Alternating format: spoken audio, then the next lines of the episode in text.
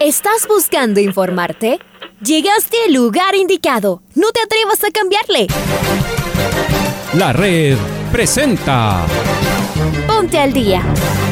Información deportiva al instante sobre la actualidad de los equipos ecuatorianos muchos goles y el drama que tanto disfrutamos. Los albos se pusieron en ventaja con doblete de Adolfo Muñoz. La Libertadores Femenina cuenta con sus 16 equipos. Con la conducción de los periodistas de la red, Raúl el Profe Chávez y Andrés del Pichón Villamarín. Mucha información que contarles aquí en 102.1 FM. El microciclo de la selección que arranca el día de hoy.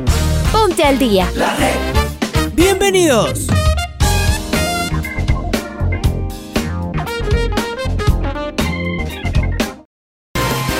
Amigos, amigas, hola, hola, ¿qué tal? ¿Cómo les va? ¿Cómo están? Tengan ustedes muy, pero muy buenos días, feliz inicio de semana. ¿Cómo les fue en estos eh, días? Ahora sí, se viene una semana larga, quizás la última fue una semana que en un pestañeo comenzó y se terminó.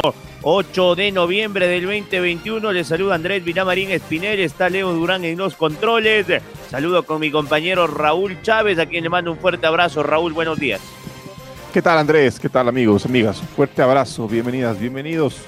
Que tengan un excelente inicio de semana. Aquí arrancamos la programación en Noticiero el Día en este lunes 8 de noviembre. Comenzamos con los titulares. Independiente del Bate ganó y sueña con la final del campeonato. Liga Deportiva Universitaria se baja de la pelea por especificar a la Libertadores. Aucas tropezó en la ciudad de Cuenca. Universidad Católica no se baja de la pelea tras su triunfo por la mínima.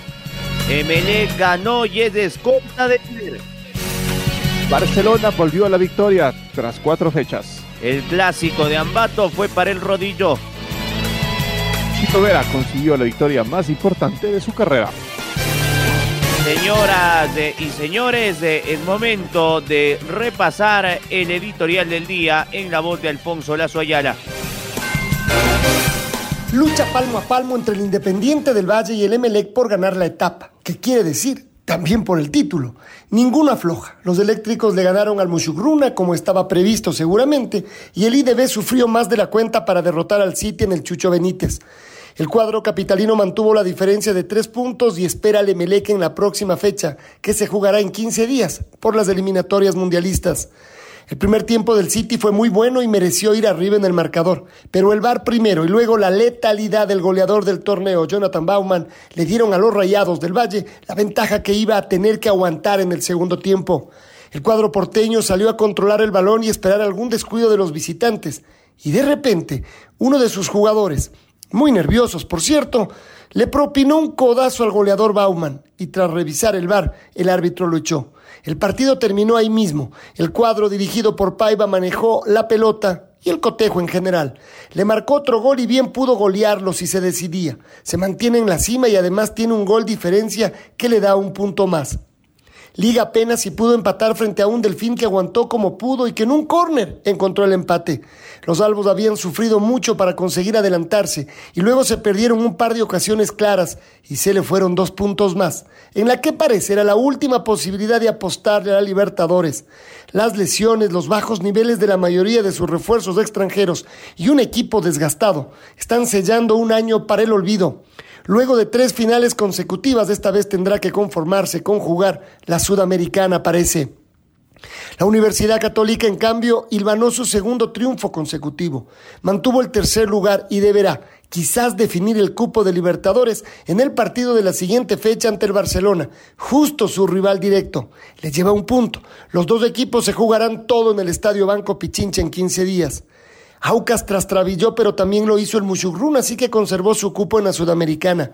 Le faltan dos finales dramáticas. Y en la lucha por el descenso, el City se complicó y quedó a la espera de lo que pueda hacer el Mante en su partido de esta noche ante el 9 de octubre. Será un cierre de fecha espectacular mientras nos aprestamos a los cotejos de nuestra tri. Vamos a repasar los resultados de esta jornada número 13 de la segunda etapa. El viernes de Melec le ganó 2 a 0 al Mushugurruna. Un golazo de Alexis Zapata, ah, que fue el primero. La Católica el sábado le ganó 1 a 0 por la mínima Lorense. Cuenca derrotó 2 a 1 al Aucas en el Alejandro Serrano Aguilar, que fue un potrero. Una pena cómo estuvo eh, presentado este escenario deportivo. El Medo perdió 2 a 0 ante el Barcelona en Riobamba técnico universitario le ganó a su clásico el Macará 2 a 0. Liga y el Delfín igualaron a un gol por bando. El City perdió 0 a 2 ante el Independiente del Valle que acaricia la final. Hoy 19 horas del cierre de la fecha número 13 en el Hokkaido de Manta, partido clave, Manta frente a 9 de octubre, Manta por el no descenso y el 9 de octubre que sigue creyendo que esto es posible. Tabla en la tabla de la segunda etapa, Independiente es puntero con 30 unidades, Emelec segundo con 27, Católica tercero con 25, cuarto 9 de octubre y un partido menos con 24.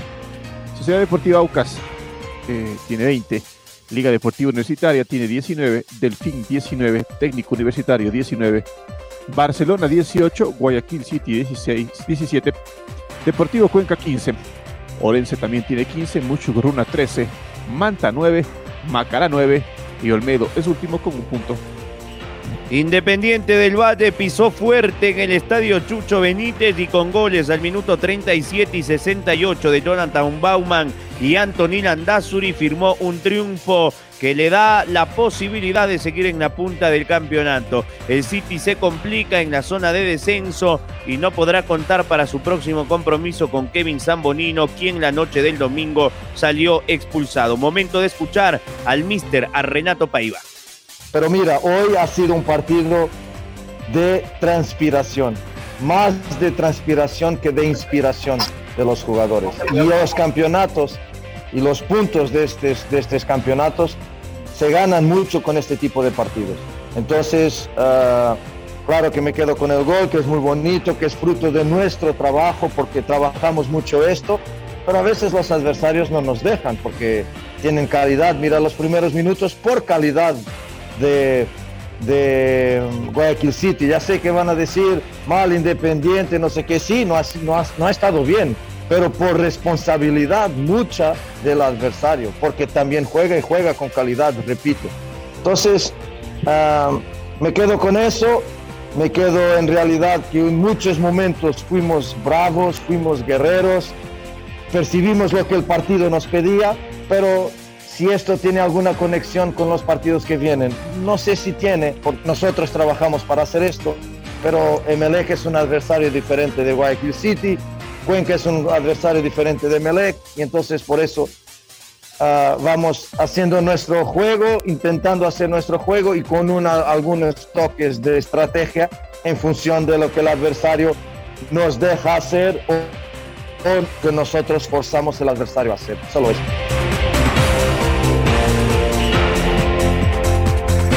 Liga Deportiva Universitaria empató con Delfín en Ponciano, con lo cual aseguró un cupo en la Copa Sudamericana. Sin embargo, las victorias de Barcelona y Universidad Católica alejaron a la U de la Copa Libertadores. Patricio Javier Díaz nos da los detalles. Pato, buen día, ¿cómo te va?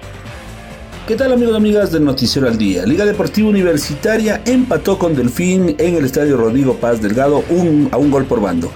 Yorca Ebreasco de penal puso el primer tanto del compromiso a los 14 minutos de la segunda parte, mientras que el empate llegó gracias a Oscar Piris a los 30 de ese mismo segundo tiempo.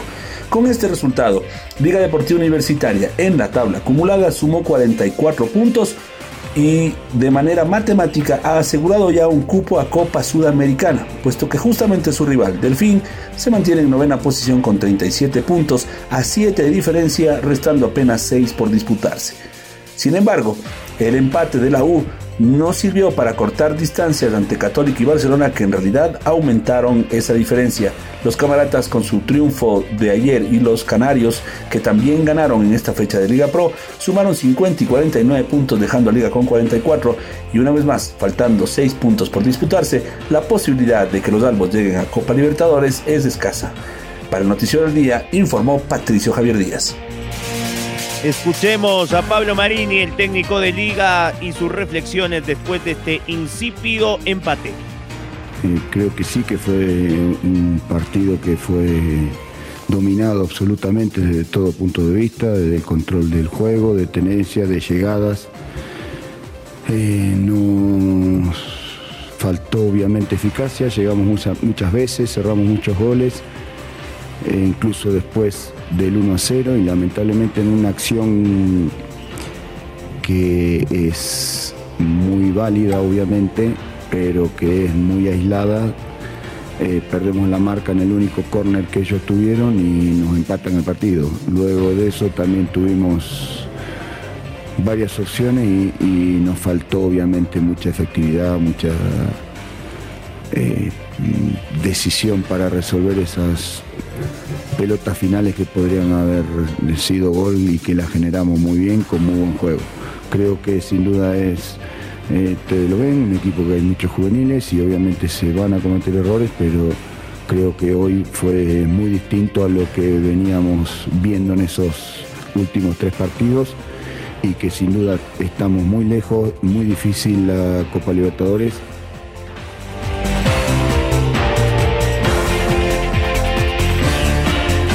Y es momento, es momento de, escuchar a Horacio Montemurro, el técnico de Delfín. Nosotros sabemos a qué jugamos y con quién nos enfrentamos. Yo creo que el Delfín eh, no se metió atrás por el Delfín, se metió atrás por Liga. Después fuimos solucionando las cosas y bueno, gracias a Dios nos llevamos un punto que ese punto es muy valioso para nosotros para el final del torneo. Hoy jugamos con liga, no jugamos con un equipito, hoy jugamos con un equipo grande, con un equipo que te hace sentir la localidad, con un equipo que juega bien a un toque, que rotan, que te buscan los espacios. Yo creo que el Delfino hizo el trabajo que, trabajó, que hicimos en la semana, esperarlo entre cuartos de cancha, a veces nos metían un poquito atrás y cuando podíamos golpearlo íbamos a golpear. El primer tiempo no pudimos Después metimos un cambio, saqué a Hernández por de afuera, lo metí a Pires para equilibrar un poco el medio y así lo fuimos equilibrando. Después del gol de, Liga llegó el empate y después tuvimos una o dos contras que no la pudimos aprovechar por el cansancio, la altura, que es lógico. Ya faltaban 5 o 10 minutos la verdad que estoy muy contento con mis jugadores porque hicieron un desgaste y, y, con una inteligencia terrible jugaron el partido. Garay eh, y Pancho Mera firmaron eh, un triunfazo del Cuenca, descontó por el Aucas Pancho, el jugador Fidrisewski. Vamos a escuchar a Carlos Edwin Salas que nos amplía la información de lo que sucedió en el estadio Alejandro Serrano Aguilar. Hola Chaca, ¿cómo te va? Saludos cordiales compañeros. El Deportivo Cuenca logró sumar venciéndole al Aucas por la fecha número 13 de la Liga Pro. El partido se desarrolló en el estadio Alejandro Serrano Aguilar y los goles para los mordacos llegaron en los pies de Francisco Mera y de Diego Dorregaray. Fue un partido intensamente disputado. El Cuenca golpeó primero y golpeó dos veces y esto le sirvió para sumar tres puntos que lo ubican en la tabla de posiciones con 31 unidades y de a poquito se aleja de la zona del descenso. El próximo rival del Deportivo Cuenca en la fecha penúltima del torneo será ante el técnico universitario en el estadio Bella Vista de Ambato. Continuamos compañeros con más en el Noticiero al Día. Gracias, gracias Carlos Edwin, fuerte abrazo. Y es momento de escuchar a Héctor Vidoglio, el director técnico de Sociedad Deportiva Aucas, y sus reflexiones luego de Cari Cuenca. Decía que obviamente los goles tempraneros siempre duelen, siempre pegan anímicamente, pero creo que fue un partido en donde regalamos el primer tiempo, estuvimos muy desordenados, inactivos para ganar las disputas, en los repliegues, en las segundas pelotas. Creo que en el segundo tiempo nos ordenamos mejor y pudimos tener el protagonismo que, deseábamos.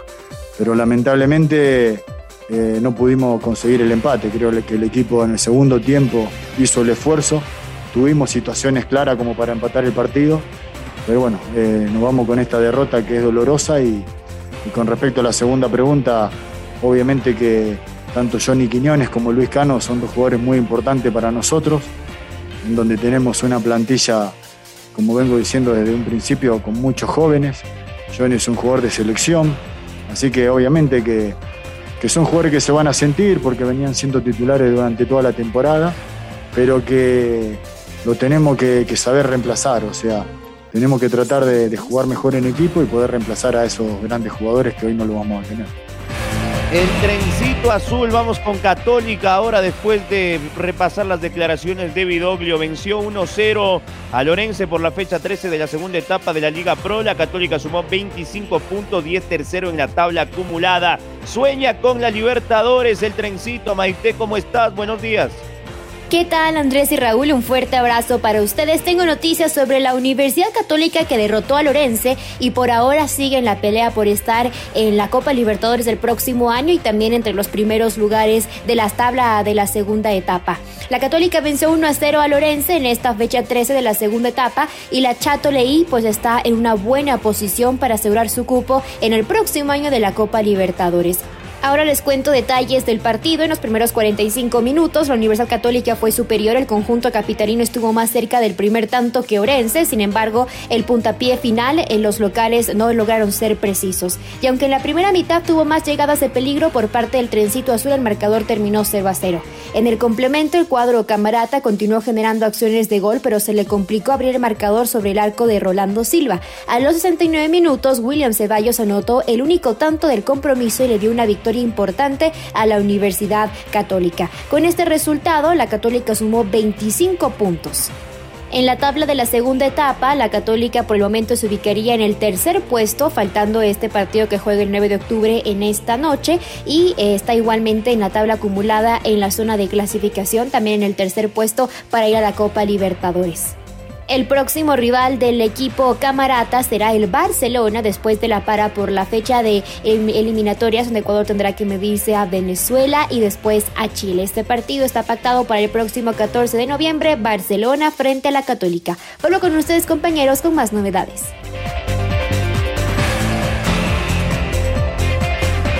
Gracias. Gracias, May, por tu información. Es momento de escuchar al técnico encargado de Católica, Rondeli si bien Orense no mira la tabla, está peleando el descenso. Es un equipo que maneja bien la pelota, eh, que tiene buenos jugadores.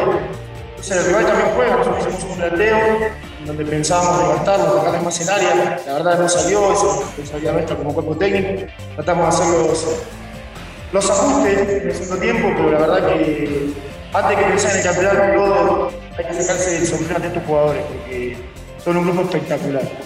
Nosotros eh, estamos trabajando con ellos en de formativas del deporte San Mateo, ver el espíritu amateur por lo que ellos se entrenan día a día, por lo que juegan día a día.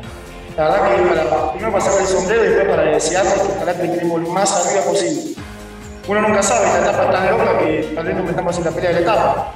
Nosotros nos, nos planteamos ir partido a partido, sacamos los tres puntos en Delfín, sacamos los tres puntos hoy, Ahora descansamos estas dos semanas por el parate de eliminatorias, empezaremos a pensar en el partido de Barcelona y vamos partido a partido. Cada partido con nosotros es una final y después dependerá de nosotros hacer su trabajo para ver en qué posición. Y ahora repasamos las declaraciones del técnico del club Sport Emelec, el profesor Ismael Rescalvo. El bombito le ganó 2 a 0 al Musucurruna con un golazo de Alexis Zapata y el segundo gol lo tatuó José Francisco Ceballos. Esto dijo el técnico español. Cada vez los jugadores eh, se relacionan mejor, se complementan desde, desde el juego ofensivo, creo que eh, con mayores sinergias, como en buenas precisión en, esas relaciones, en el pase, en, los desequilibrios. Eh, creo que el resultado probablemente fue corto para lo que vimos en el partido. Eh, tuvimos compases de muy buen juego los primeros 25 minutos del, del encuentro y los últimos 15 del partido. Creo que el equipo tuvo una gran fluidez en el juego, encontrando bien esas zonas de, de intervención donde queríamos que nuestros jugadores más desequilibrantes pudiesen aparecer.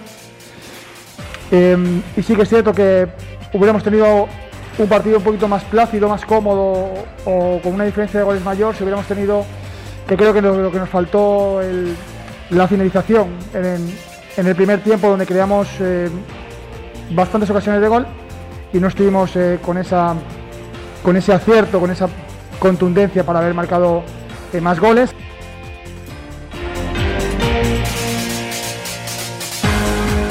Barcelona derrotó 2 a 0 Medo en el Estadio Olímpico de Riobamba. Leonel Quiñones y Carlos Garcés marcaron los goles.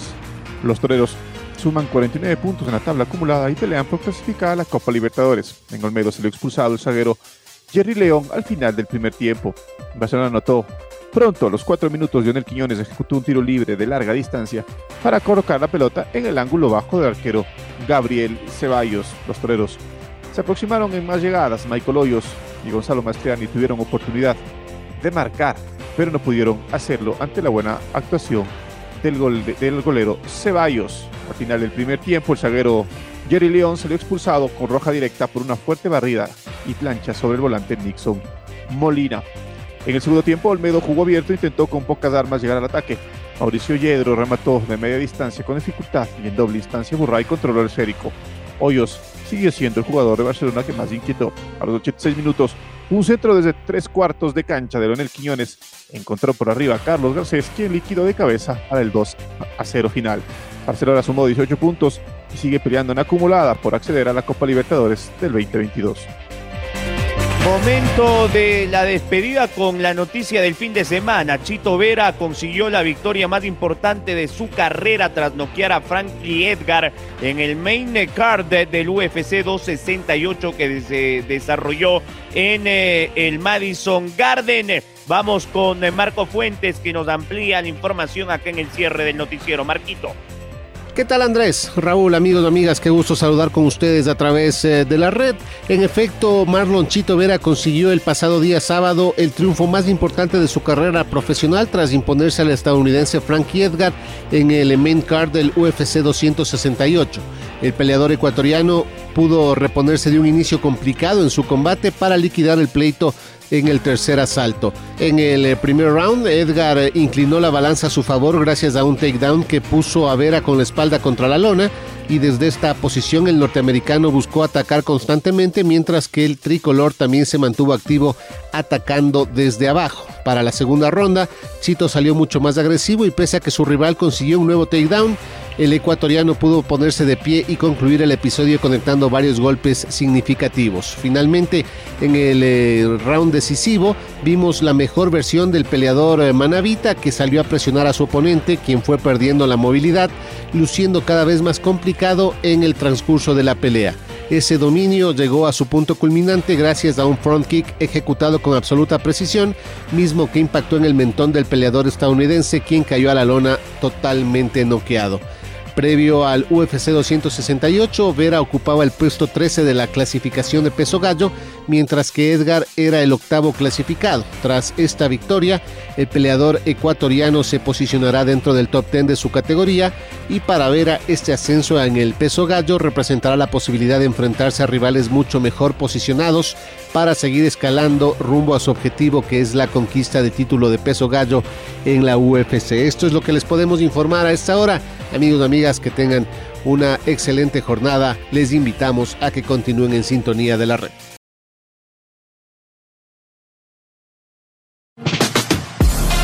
Ahora ya estás al día junto a nosotros. La red presentó Ponte al día. Informativo completo sobre la actualidad del fútbol que más nos gusta, en donde estés y a la hora que tú quieras. Quédate conectado con nosotros en las redes de la red. Síguenos como arroba la red Ecuador y no te pierdas los detalles del deporte minuto a minuto. Escúchanos en vivo en TuneIn y en los 102.1 FM en Quito. ¡Te esperamos!